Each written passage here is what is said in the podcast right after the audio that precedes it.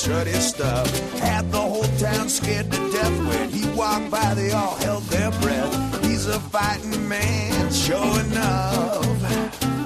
And then Bill got himself a wife. Now he leaves Vamos a echar un vistazo a la guerra que hay ahí fuera, que tú dirás, ¿cuál? ¿La de Ucrania? Pues hija, hijo, eso tiene que ver lo de Ucrania. También el resto de las guerras y luchas de las multinacionales del planeta, con una guerra mucho más profunda de intereses de las potencias que incluye, que incluye eh, la guerra informática, vamos a decirlo así para los de andar por casa, la lucha de las grandes multinacionales en torno a la inteligencia artificial, a las nuevas tecnologías. Y para entender todo esto tenemos a la CEO de Pentacuar Consulting, a nuestra cerebrito, Stella Luna de María. Muy buenos días. ¿Cómo estás? ¿Qué tal todo? Qué gusto saludarte, Estela Luna. Efectivamente, eh, una guerra de una magnitud y de un peso y que mueve una cantidad de dinero y de poder extraordinaria. Sí, la verdad es que es como parece que al final nos llega el producto al dispositivo, al teléfono, a la tablet, al, al ordenador y, y no pensamos en todo lo que hay detrás. Pero es una guerra porque el, futuro, lo que se está es planteando eh, quién va a ser el dueño del futuro, ¿no? Parece como que el futuro vamos a estar cada vez más y más en manos de las máquinas y, y en manos de la inteligencia artificial. Y entonces ahora lo que hay es una es una batalla sin cuartel para saber quién quién es el líder y quién es la fuerza dominante en el terreno de, de la inteligencia artificial. Y entonces como tú dices pues pues hay corporaciones y hay países. O sea es una guerra que de las fronteras también. En concreto ha saltado a los titulares la guerra entre Microsoft y Google eh, Sí. en, en el tema de la inteligencia artificial. A ver si puedo yo entender esto, si me lo explicas como para andar por casa y gente en Roma como yo. Siempre, siempre. Pues, eh, ¿te acuerdas que hablamos en el 14 de enero, hablamos en antena sobre ChatGPT o ChatGPT, si lo dices en inglés? Y entonces es este chat, este que ahora todo el mundo lo usa, que es súper, o mucha gente lo usa, que es muy, está muy expandido, que es este nuevo chat que tú le haces una pregunta y te da una respuesta. Y entonces que es un chat que lo ha desarrollado una empresa en principio sin ánimo de lucro, que se llamaba OpenAI, que está fun- fundada por Sam Altman y también interviene un poco Elon Musk. Y en este tú le haces preguntas y el chat eh, se basa en, en unos algoritmos de Machine Learning que lo que hacen es replicar eh, el, el comportamiento humano. Entonces se replican, se supone que replican la manera en que las personas damos respuesta a las preguntas y entonces con eso, eh, con una técnica que se llama Reinforcement Learning, que es un aprendizaje continuado, tú le das una respuesta y aprende una cosa y lo incorpora al proceso.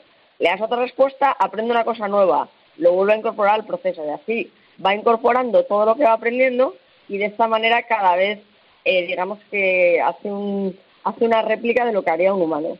Entonces el chat GPT pegó el bombazo, ha pegado el bombazo en los últimos meses y la noticia de esta semana, que está en la prensa de todo el mundo, es que Microsoft, esta compañía en la que hemos hecho Windows, en la que todos hemos empezado cuando nos compramos un ordenador, eh, por primera vez hace 30 años o 20 años o cuanto sea, eh, eh, Microsoft ha comprado ChatGPT. Entonces, lo han incorporado a su buscador, un nuevo buscador que ha sacado Microsoft, bueno, el buscador que llevan usando toda la vida, que es Bing, y en su navegador, que es Edge. Y entonces, ¿por qué han comprado ChatGPT? Porque Microsoft ha dado un golpe en la mesa y ha dicho, no queremos que Google sea el buscador de todo el mundo. No queremos que la gente cuando diga, a ver, concierto de música esta noche en mi ciudad, y lo meto en Google, concierto de música en Madrid, concierto de música en Barcelona, donde sea, y lo meto en Google. No, ellos quieren que uses Microsoft y que uses Bing. Y entonces para eso han dicho, pues lo que tenemos que hacer es comprar el motor de inteligencia artificial. Y han comprado ChatGPT. ¿Qué ha pasado? Que Google de repente se ha encontrado un poco descolocado porque en, en el New York Times, en el Wall Street Journal, en, en toda la prensa española, en, en- ha habido un evento súper grande de tecnología en París la semana pasada, todo el mundo decía, va, pues este buscador de, de Microsoft, que no le hacíamos mucho caso, el Bing, el Bing, si de repente tiene ChatGPT, pues es otra cosa y vamos a ver qué tal. Y entonces luego haces una búsqueda con el, con el nuevo buscador Bing de ChatGPT y trae cosas que no trae Google. Por ejemplo, te dice las fuentes. Es decir, cuando te dan respuesta de algo, te dice de dónde lo has sacado, que es importante, porque al final cada uno tiene sus sesgos y hay fuentes que te gustan más y fuentes que te gustan menos. Entonces, ese incorporar ese nivel de transparencia, de decirte las fuentes, de relacionarlo con otros con otros conceptos que tú estás metiendo en la pregunta para darte como una respuesta más sintética. Digamos que si todos hemos usado Google un montón de veces, tú metes una palabra y lo que hace Google es encontrar esa palabra en muchos sitios y darte sitios donde está esa palabra. Pero en realidad eso no quiere decir que semánticamente sea correcto lo que tú estabas esperando como búsqueda. Y al final lo que está tratando de hacer Microsoft incorporando ChatGPT es entrar un poco más en la conversación, en el concepto y no tanto en la palabra concreta. Entonces, como esta, esta revolución, esta revolución que ellos están lanzando. ¿Qué ha pasado? Que de repente los de Google han dicho, uh, uh, que Microsoft nos están pasando por la derecha. Estos tan anticuados con el Windows, que es una cosa tan de, no sé, tan, tan de los 90 y tal. Y entonces pues, se han sentido un poco amenazados en su posición de mercado, porque hay que recordar que Google gana 100.000 millones de dólares cada año con su buscador, con las respuestas publicitarias que te da. 100.000 millones, que es el 10% del PIB del Estado español. O sea, el 10% de toda la economía española es lo que gana Google cada año con su buscador. Qué barbaridad. Entonces, claro, se han visto amenazados y el lunes sacaron una nueva versión de, de, de ChatGPT hecha por Google que se llama BART, que es como bardo en inglés. ¿Acordás del bardo este, el señor este que tocaba música en el medievo? Hmm. Pues entonces han sacado su nuevo buscador BART y el problema es que el BART se han hecho muchas pruebas y todavía no funciona bien del todo.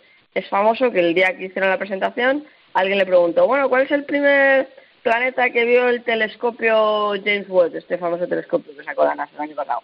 Y entonces dijo, pues es un planeta que está fuera del sistema solar. Y la respuesta era falsa. La respuesta era falsa. Y entonces es como que todo el mundo dice, anda, pues esto, el, el buscador de la inteligencia artificial de Google se equivoca, porque todavía no la tienen, todavía no la tienen pulida. y hmm. pulida, exacto. Todavía no la tienen completamente afinada. Y, y de hecho, claro, también se han hecho muchas pruebas. O sea, tú le preguntas, por ejemplo, al buscador del, del bar, no sé, muchas preguntas que les haces que a veces no, no te dan la respuesta correcta. Que entra en la siguiente, o sea, no sé si lo que he explicado se entiende más o menos. Sí, sí, sí, sí, absolutamente.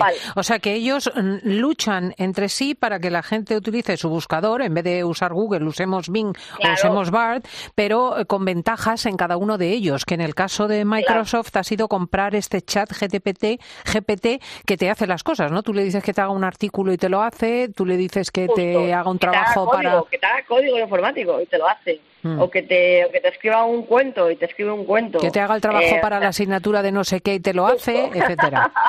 O sea, eso ya en, en Bing y en BART no se podría hacer ese trabajo. En, en BART todavía no, todavía no.